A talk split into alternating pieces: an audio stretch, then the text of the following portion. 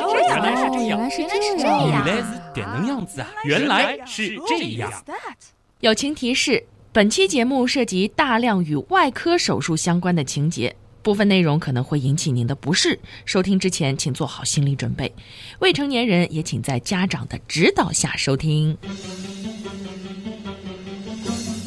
欢迎各位来到原来是这样。大家好，我是旭东。我是姜文。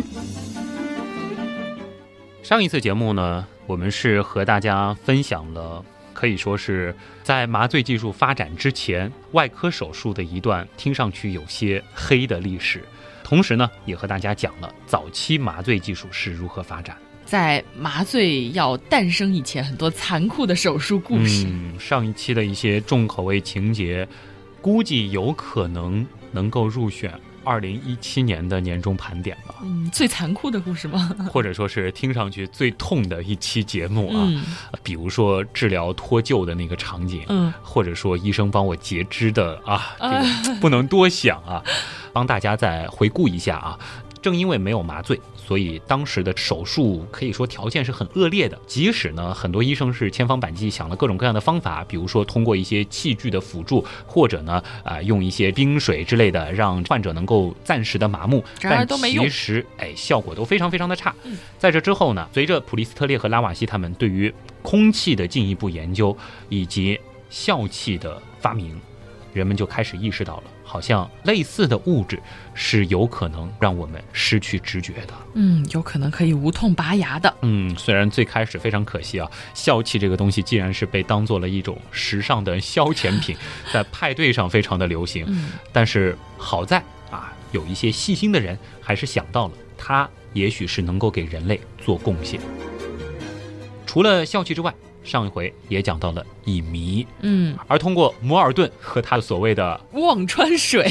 也就是乙醚啊，嗯。那么在哈佛大学进行的那一次著名的手术，嗯。也标志着麻醉术正式进入到了现代医学的外科手术当中。嗯，其实我觉得说起来，不得不感谢那些为麻醉实验做出贡献的喵星人、知星人、汪星人。当然还有很多的地球人地球人，他们都是在用自己的身体啊，在为人类尝试。这个故事其实伴随着人类整个医学的发展史，听到后面就会发现层出不穷。那么今天呢，我们的故事还将继续，而我们接下来就会从上一期当中提到的那位有些黑色幽默的手术大神说起。姜文还记得吗？哦，是那位前无古人后无来者的死亡率百分之三百的手术大神吗？没错，就是那位著名的外科医生罗伯特·李斯顿。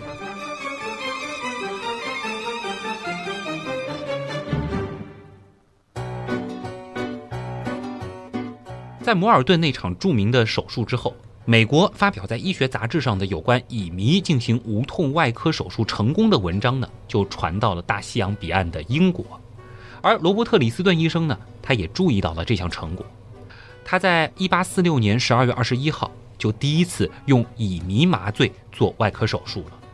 他手术的对象呢，是一位需要截去下肢的病人。嗯，李斯顿呢，还是一如既往的自负且高调啊。他呢，同样是要找很多观众来看。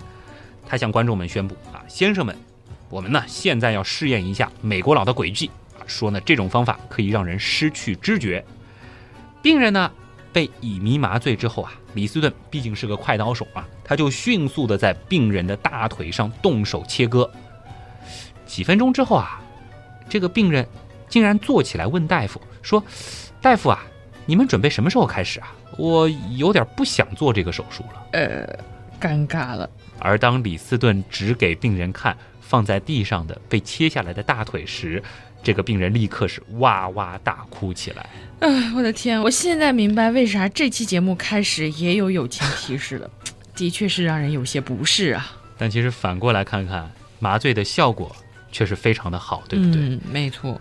李斯顿转向观众说：“啊，先生们，看来美国佬完全击败了催眠术。”李斯顿医生的这场手术的成功呢，很快就影响了整个英国的外科界。他呢，也成为了麻醉术从美国引入英国乃至欧洲的第一人。哎，怎么评价这个李斯特医生呢？你说说贡献也有贡献，说捣蛋呢也蛮捣蛋的一个人啊。放在现在，我觉得他很有那种会红的潜质，毕竟太有话题性了。是的啊。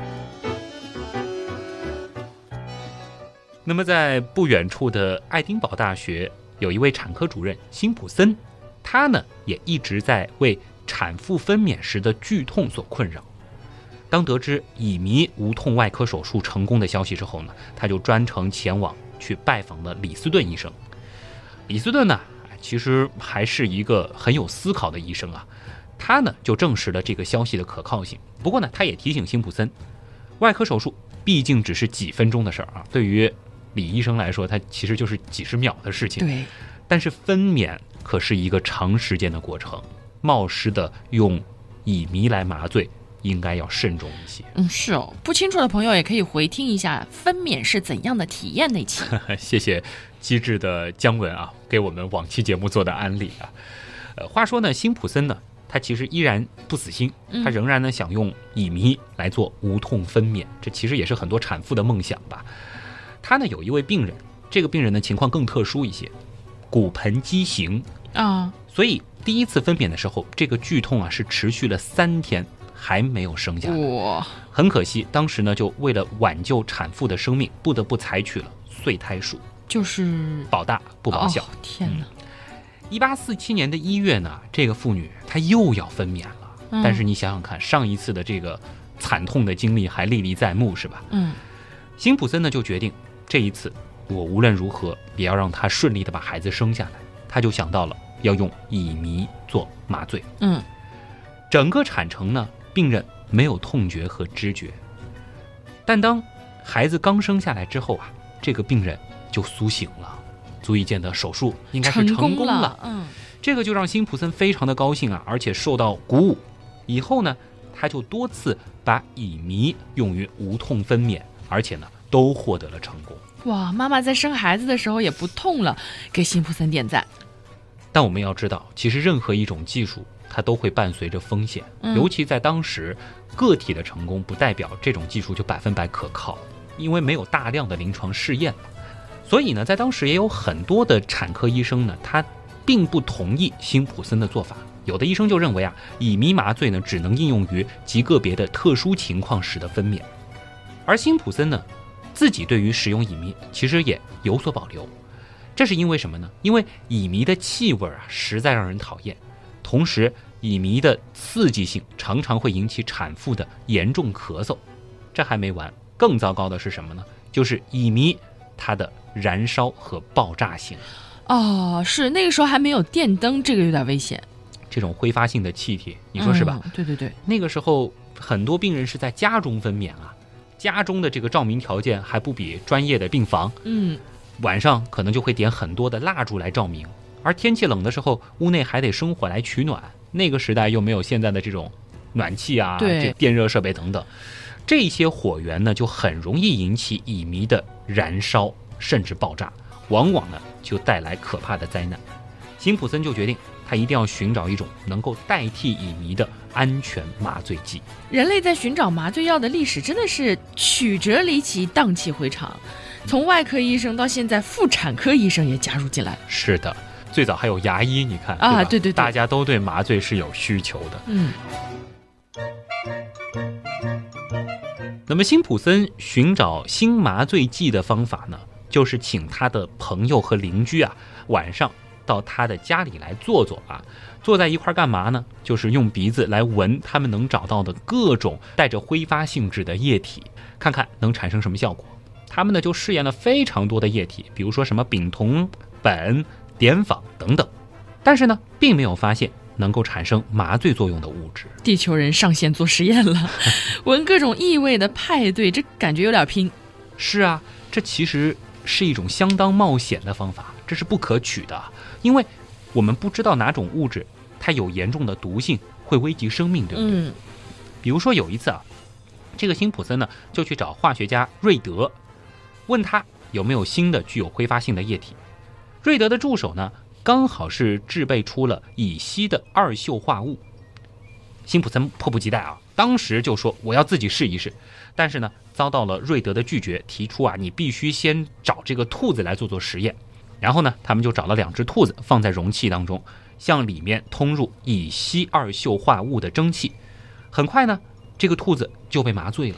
估计这位辛普森也应该兴奋的马上换自己实验了吧？可不是嘛。不过呢，好在啊，助手就建议他：“哎呀，先生啊，您要不第二天看看这两只兔子的情况再说吧。”可是到了第二天呢，这两只兔子啊都死了。这个呢，就把辛普森给吓出了一身冷汗。哇，真的好危险啊！嗯，这里呢，我们倒是顺便的要说一说啊，就是如今在新药的研究当中，其实也是始终坚持这个原则的。嗯，是什么呢？就是说新药必须要经过系统的、长期的动物试验，证明它的毒性很低和没有严重副作用。然后呢，经过国家组织的专家组审评之后，才能够进行人体实验。哇，对，这是一个非常严肃的问题。各位刀友啊，千万不要模仿辛普森的做法，直接用自己或者别人做实验。嗯，虽然说探索科学的精神是值得点赞的，但是冒险与冲动却是非常危险的。是的。咱们还是回到正题啊，回到前面的故事。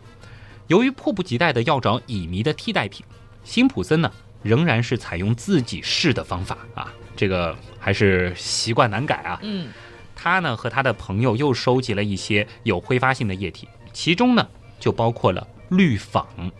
在一八四七年十一月的一个晚上，辛普森邀请他的朋友和邻居携夫人参加他和两名助手试验这些液体的晚会。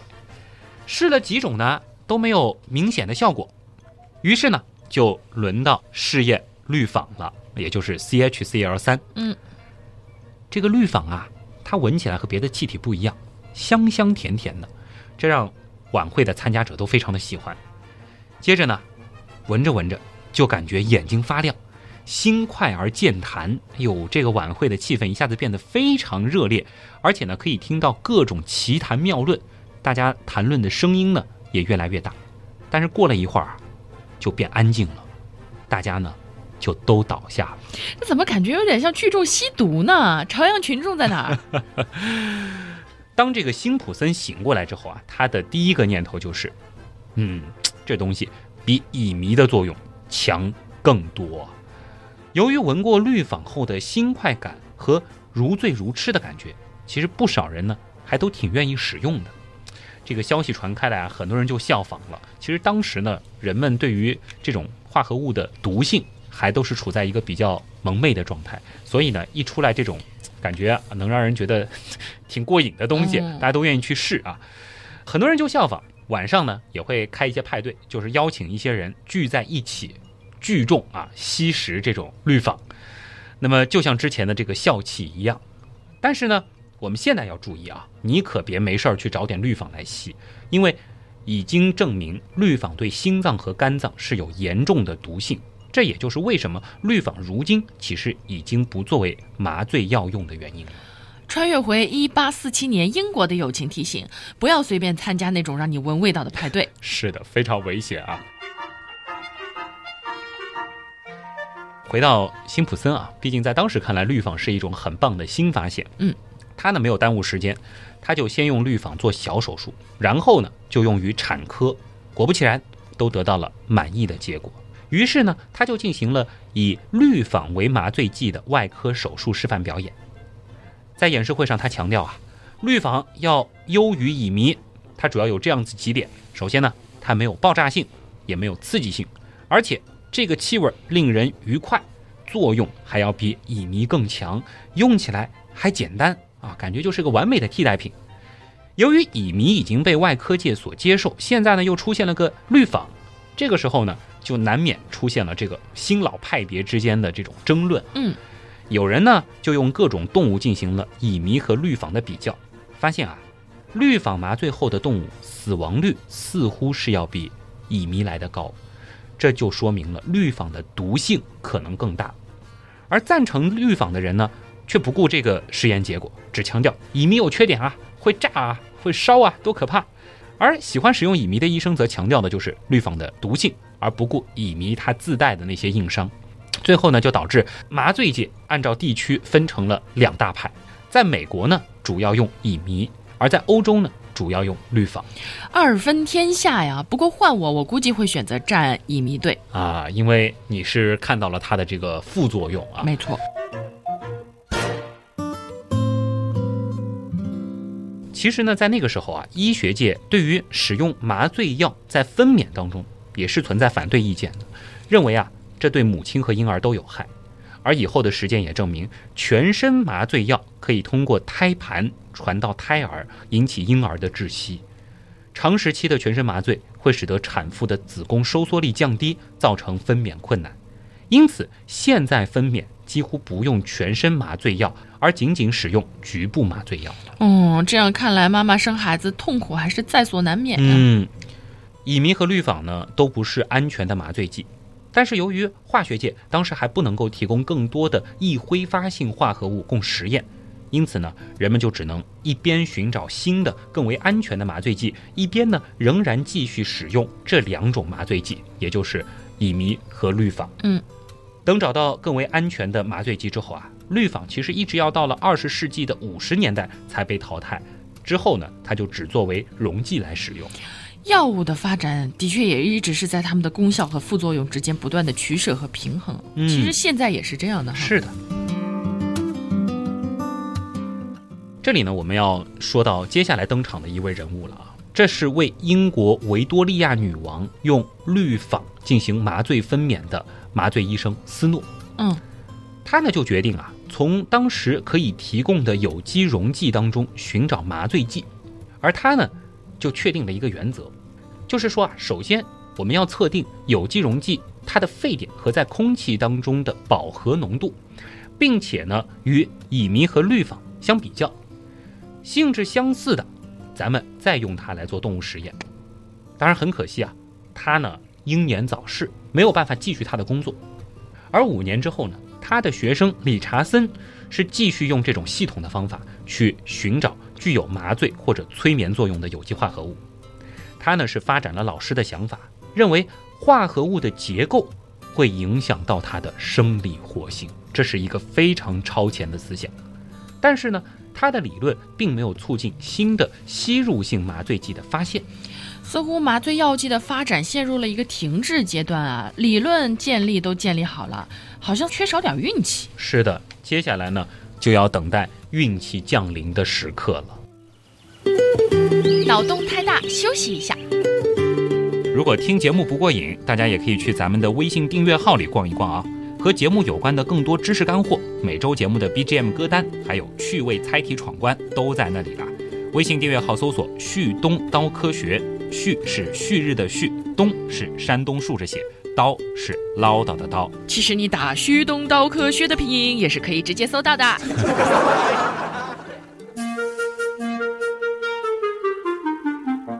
而运气真的就来了。一九零八年，有一个种植石竹的人，他遇到了一个问题。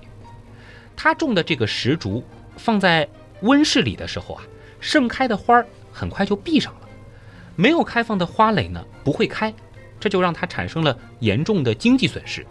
于是呢，他就找到了美国芝加哥大学植物实验室的克拉克和奈特，希望呢这两位教授帮忙找出问题所在。哎，等等，这个现象怎么有点耳熟啊？是不是植物的嗅觉那期里面曾经讲过的那种气体啊？没错，就是乙烯。乙烯能成为麻醉剂，我记得以前不是说它是果实的催熟剂嘛？比如说把不熟的苹果用袋子扎住，再放两个烂香蕉，过几天呢苹果就熟了。嗯，它跟麻醉有什么关系啊？哎，这个很有意思啊，因为一个植物学的问题，最后却推动了麻醉它的发展。这两个教授呢，他就经过了多方面的观察和研究，结果发现啊，温室里照明用的燃气中含有的乙烯，竟然是导致石竹问题的罪魁祸首。而为了证明这一点呢，他们就在空气当中加入了一定量的乙烯，盛开的花儿放在这种空气当中，果然就会闭上。后来呢，他们又发现啊，乙烯其实能够影响很多种植物。克拉克和奈特的同事就想了，既然乙烯对于植物有影响，那是不是对动物或人也是如此呢？于是又赶喵星人、汪星人、知星人上场了。是的啊，教授们呢就把动物放在了含有百分之四体积的乙烯照明燃气中，之后呢，这些动物果然都被麻醉了。然后呢，他们就开始研究了，可否把这个乙烯用作麻醉剂呢？哎，大约用了五年的时间，到了一九二三年二月，他们准备发表他们的研究结果。此时呢，加拿大多伦多综合医院的麻醉医生布朗，在多伦多医学科学院报告了他用六个月的时间所做的研究工作。他指出啊，乙烯还真的是一种有希望的麻醉剂。话说啊，这个乙烯其实也是挺坎坷的啊。这个我们已经是说到了一九几几年的事情了。其实，在一八四九年的时候，南尼莱呢就曾经发现了乙烯具有麻醉作用。不过呢，他当时是认为乙烯不够安全，而且难以制造，所以呢是放弃了。当然呢，我们也要说啊，布朗等人他们其实是在完全不知道南尼莱工作的情况下，再次发现乙烯的麻醉作用。剧情的确够曲折。嗯。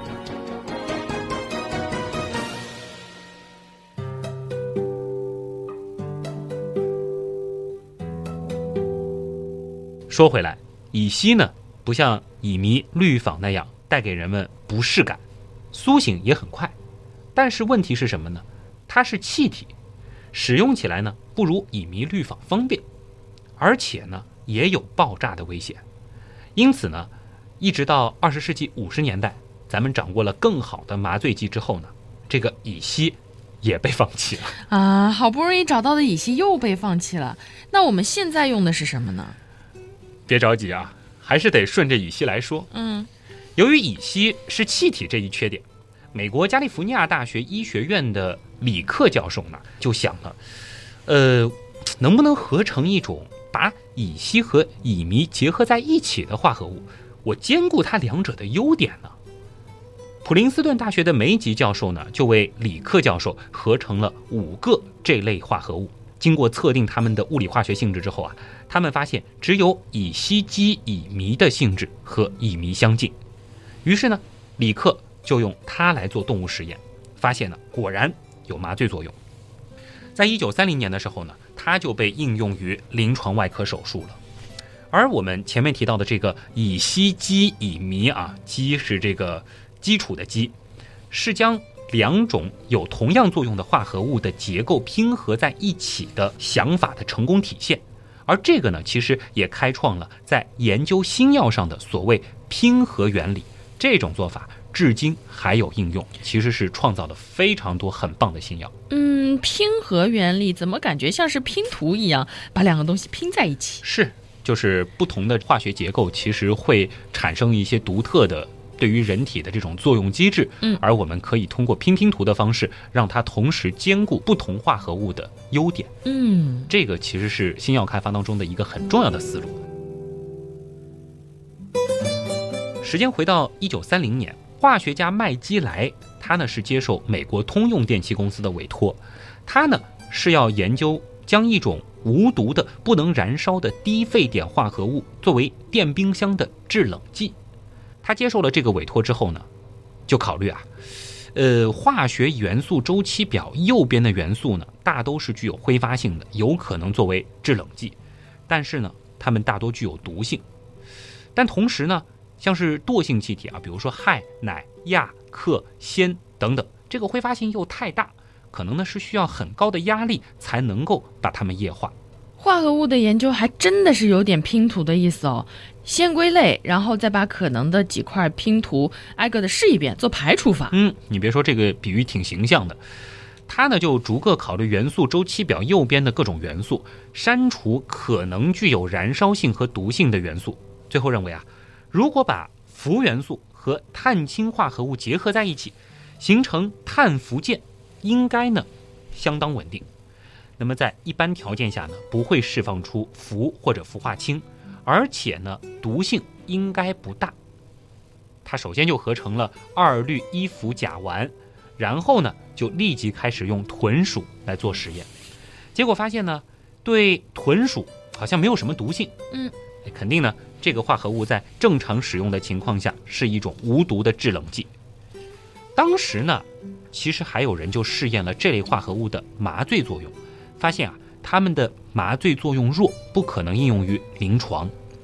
转眼间呢，第二次世界大战爆发了，而二战期间呢，人们还顺带着合成了许多稳定的氟化碳氢化合物。并且呢，是把它们用作生产原子弹所需的六氟化铀溶剂。哇，真的没想到我们用的麻醉药还跟原子弹有这个关系。是啊，我们要说战争的副产品其实很多啊。嗯，这些发明回到他们的最初，却极有可能是偶然所得，是副产品。说回来啊，大战之后呢，人们呢其实就从这些化合物当中去筛选麻醉剂了。实验结果就表明啊，容易挥发的化合物对动物具有惊厥作用。用医学一点的词儿来说，就是有中枢兴奋作用。哦，含有较大相对原子质量元素的化合物，则具有比乙醚氯仿要安全的麻醉作用。其中最有希望的化合物呢是二溴三氟乙烷，但是呢，它的麻醉作用仍然不够强。哎呀，这胃口吊的！理想的麻醉剂到底在哪里呀？但其实，如果仔细听的朋友应该听出来了，这个时候我们已经找到了优秀麻醉剂的一个基本思路了。我们意识到了，这是化学结构和分子、原子层面的事儿。根据这些筛选结果呢，我们就有的放矢了。美国俄亥俄医药产品实验室，他们就合成了更多的氟化合物。当时呢。麻醉剂爆炸的问题啊，曾经使很多的麻醉医生产生恐惧心理，因此呢，他们就着重考虑非爆炸性这个问题。第一个合成的化合物呢，虽然不能燃烧，但是呢，很可惜没有麻醉作用。他们呢也一直进行着各种各样的合成研究，直到第二十四个化合物产生，这才出现了较强的麻醉作用。但是呢，它还有一个缺点，就是它依然是有可燃性。不过好在。这已经不像乙醚那样容易燃烧了。于是呢，他们就顺着继续研究下去。在对于这个化合物进行了广泛的动物试验之后，在一九五三年四月，他们就开始了人体麻醉实验。一九五六年就正式进入到了临床试验阶段。这个化合物呢，就叫做氟乙烯醚。哇，感觉是不是主角登场了？鼓掌。别急着鼓掌啊！嗯，还没到吗？前面说他有可燃的缺点，对不对？嗯。所以在后来的主角登场之后，他又被取代了。哦，是谁？氟烷。氟烷又是个什么东西？哎，我发现今天这个后半节啊，我老走神儿。我是想着为什么呢？因为它根本就是化学课啊，各种各样的新的化学名词出现，对吧？就是，这才原样啊。我们就是要有这样的跨界感嘛。哎，好吧，还有怎么感觉药物都是靠试啊？看来一个新药真的是不容易，难怪都那么贵。嗯，其实你看。它是建立在无数的这个失败产品的基础上，才正式推出了一个可靠稳定的新产品的。前面的研发成本真的是巨大的啊！哎，我想到了那个做马卡龙，据说马卡龙为什么那么贵呢？是因为做的过程中很容易失败。你也真的是能够跨越，你比我的思维还要跨界啊！其实我是想说什么呢？就是在我们了解了这些之后，我们也不会单纯的去抱怨药厂是在赚黑心钱了。嗯，毕竟还是有研发成本的，大家相互体谅。回到我们的主线，刚才呢是提到了氟烷啊，这个就是氟氯溴碘的氟，烷是甲烷的烷。这个时候呢，视线又要转回英国，在完全不知道美国人所做的上述工作的情况下，英国的 ICI 公司化学部的负责人弗格森呢，他在一九五零年的时候是阅读了公司做的有关于用于分离铀同位素的溶剂报告时。发现了这些溶剂完全不和六氟化铀反应，非常的稳定。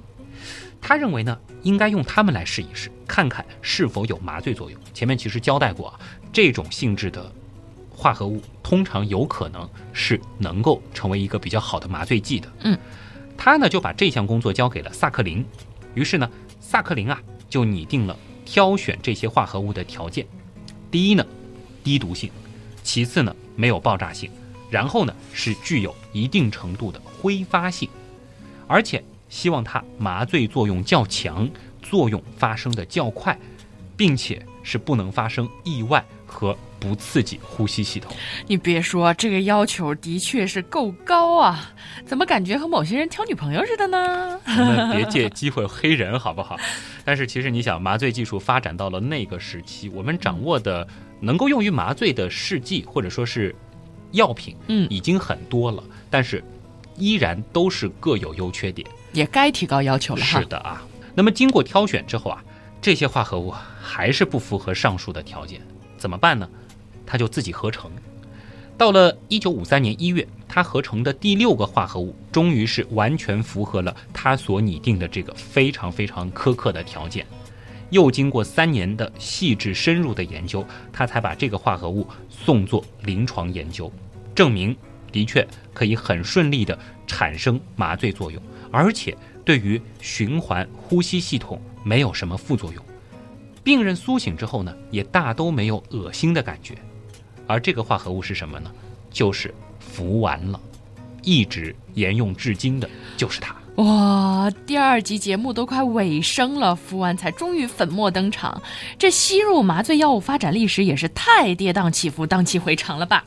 可不是嘛。而说起来啊，全身麻醉药当中啊，除了吸入性麻醉药之外，人们还发现可以静脉注射的全身麻醉药。当然了，还有发现过程更加曲折的肌肉松弛剂。而其实，关于肌肉松弛剂的发现呢，又是麻醉历史上浓墨重彩的一笔了啊！有兴趣的朋友呢，可以自己去查阅一些相关的资料啊，看看当年的医生究竟是怎样解决麻醉后肌肉紧张这个大问题的。哇，旭东，我发现你现在是连挖的坑都懒得填了。简单的来说呢，肌肉松弛剂的应用呢，可以追溯到十六世纪啊。简单的给大家来填一填啊，更多的是期待大家自己去探索。欧洲探险家呢是发现了南美洲亚马逊盆地的原住民呢是使用一种涂有毒液的箭头，这种毒箭啊可以让中箭者因为肌肉麻痹而死亡，所以呢这种毒液当时就叫它箭毒啊。箭毒呢也开启了早期药理学的科学研究，而统箭毒碱就是这种箭毒的主要成分。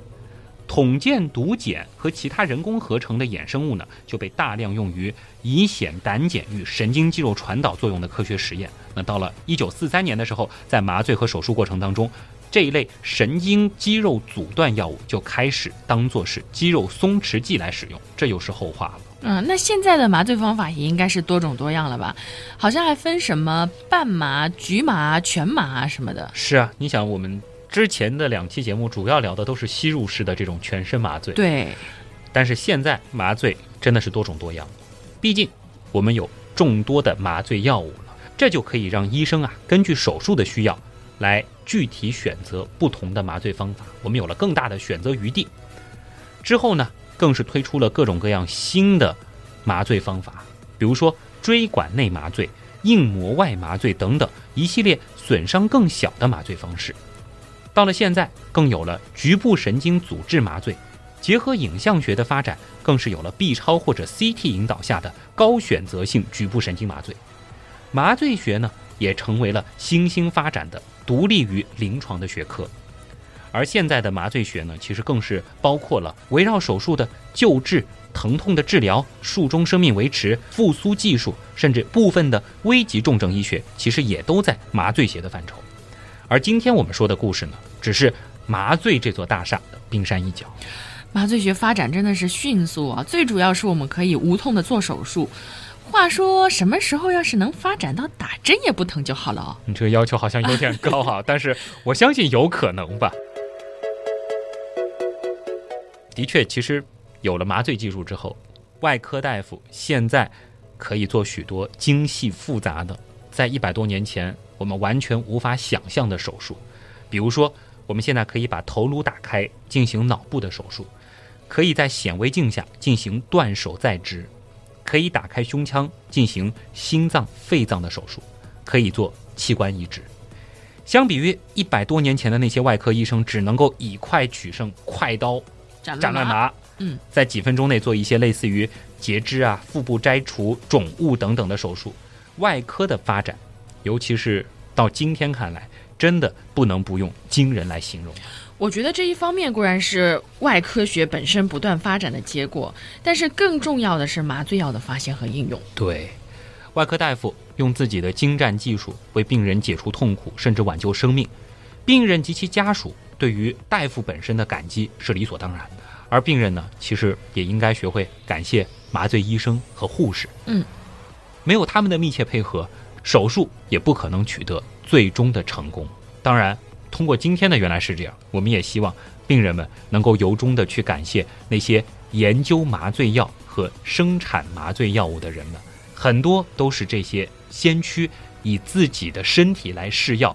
最终推动这个领域的发展的，无论在历史上他们研究出来的麻醉剂是最终成功还是失败，但这些人的功劳都应该是不能被忽视。鼓掌，原来是这样，就是这样。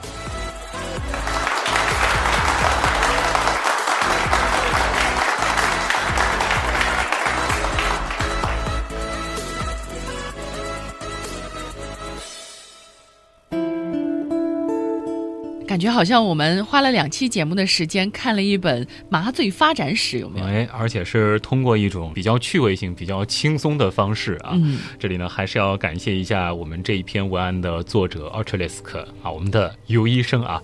我觉得尤医生是一个特别可爱的文案作者，他自己本身就是一名医生，医生，嗯，而且他特别希望通过咱们原样这个平台，通过他的。这种平实但精彩的文案写作，能够让人们对医生这个行业，或者说是对医学这个学科，有一种理性正确的认识。嗯，我觉得好棒啊！如果不是他写这个文案，让我们来做这个节目的话，我可能真的不会知道麻醉的这么多有趣的故事。对，嗯，其实真的只有在你了解了这些背后的故事之后，你才会对在这个行业当中的从业人员以及这个学科。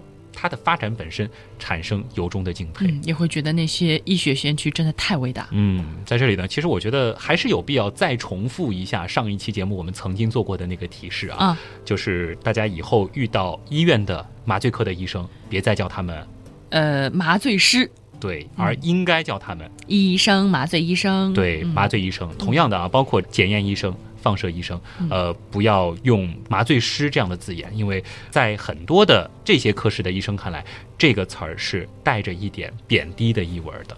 我们本着相互尊重的态度啊，这样子的话，其实我们整个治疗的体验，相信也会变得更好。没错，其实对，就是这样嘛。每个岗位都应该被尊重。对，有医生他其实可能也是想通过他的努力，借由我们之口，能够一定程度上。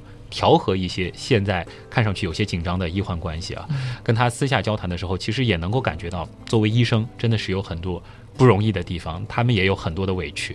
作为原样，我觉得我们也有这个责任吧，能够把一些平时的或者说让大家应该知道的东西告诉给大家。我们可以少一些情绪，多一些理性。嗯，也给旭东鼓掌。当然，我觉得更应该感谢的就是咱们所有的听众啊，尤其是能够坚持两期听下来的朋友。像今天的这个后半部分，还是有很多比较专业的这个知识的。对，嗯。那么，其实，在今年的整个的原来是这样系列当中，我觉得可能医学依然会占到一个比较大的篇幅。后面还有很多要讲医学的。嗯，今天讲了麻醉的发展史。嗯，其实手术本身也很好玩啊。再包括，其实我今年之后的一个计划就是跟运动健康相关的那个系列，讲健身的。是是你主讲是吗？难道能少了医学的参与吗？哦，有道理，有道理。我觉得。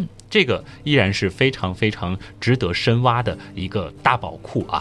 那么也期待像 Ultralisk 尤医生这样的文案大神能够更多提供你们精彩的文案。那么要加入我们的原样文案组，其实直接在 QQ 群里面搜“原样文案组”啊，报上你的选题，应该就能够通过了。没错，嗯。最后还是要。欢迎大家通过以下几种方式加入到我们节目的互动当中。嗯，首先对我和姜文本人感兴趣的，可以搜新浪微博搜旭东和乖乖猫仔君。嗯，乖乖猫仔君的君是细菌的菌啊，这是姜女侠的微博。旭东啊，九日山东啊，这个 拆开来是这样四个字，你把它凑起来就是旭东了。那么也欢迎大家在订阅号搜旭东刀科学，每周都会有推送哦。嗯，这个有广告了，咱们也不多说了啊。感谢图文组和音乐组帮我们打理的旭东刀科。科学微信订阅号，百度贴吧也叫旭东刀科学。最后呢，就是我们的官方 QQ 群，现在是鸳鸯刀友会开阳。嗯，时至今日，这个群真的要快要满群了，真的要满群了啊！还有不多的一两百个坑了。如果说还想加入一个热闹的大群的话，这几天大家要抓紧时间了。而开阳之后，到底要不要开新群呢？这个事情我现在待定，还有可能不开啊。起码先让。各个老群达到一个比较平衡的状态啊，因为开新群还是有一定成本的，包括新群的名字我还没有想好。这两天欢迎大家继续加入我们的元阳道友会开阳啊，这是一个学术气氛非常好的群啊。只有加入了刀友会，你才会知道原来打开 原样新世界的大门。对，我对原样的了解是如此之小啊！原来原样刀友会它也是一个独立的宇宙，很有意思。对，单身的朋友也可以加一下 QQ 群，多交友嘛，对不对？有非常多成功的案例啊。对，旭东也可以在里面多多发言。这跟我没啥关系啊，但是我们的确创造了这个横跨大西洋的恋情啊，这个横跨祖国南北的恋情啊，等等等等啊。反正平台在这边，大家想要怎样使用？是大家的事情，祝大家在刀友会里面玩的愉快。嗯，好了，那么以上就是本周的节目了。我是旭东，我是姜文，代表本次节目的撰稿人 Ultralisk，感谢各位的收听，也感谢所有通过打赏、撰稿或者是参加志愿组等各种方式帮助过咱们的朋友。原样的发展真的离不开大家的支持，咱们下周再见，拜拜。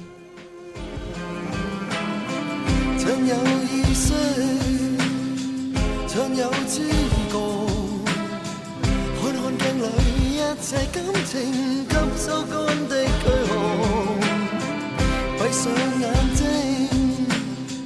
看见天国，看见那梦外之事捉不到的依觉。如今只可这样相见，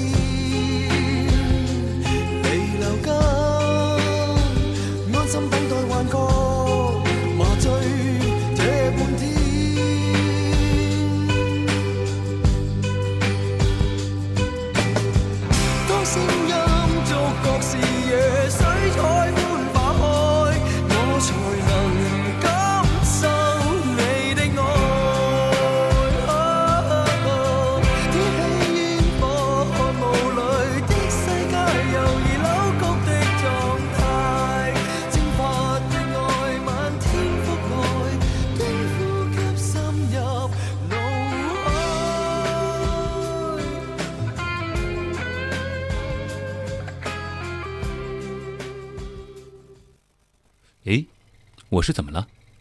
我为什么会在这里？哦，现在是彩蛋时间。诶，这期节目我剪过彩蛋吗？嗯，这期节目是什么时候剪好的？我怎么好像被麻醉过了？不管了，就这样吧。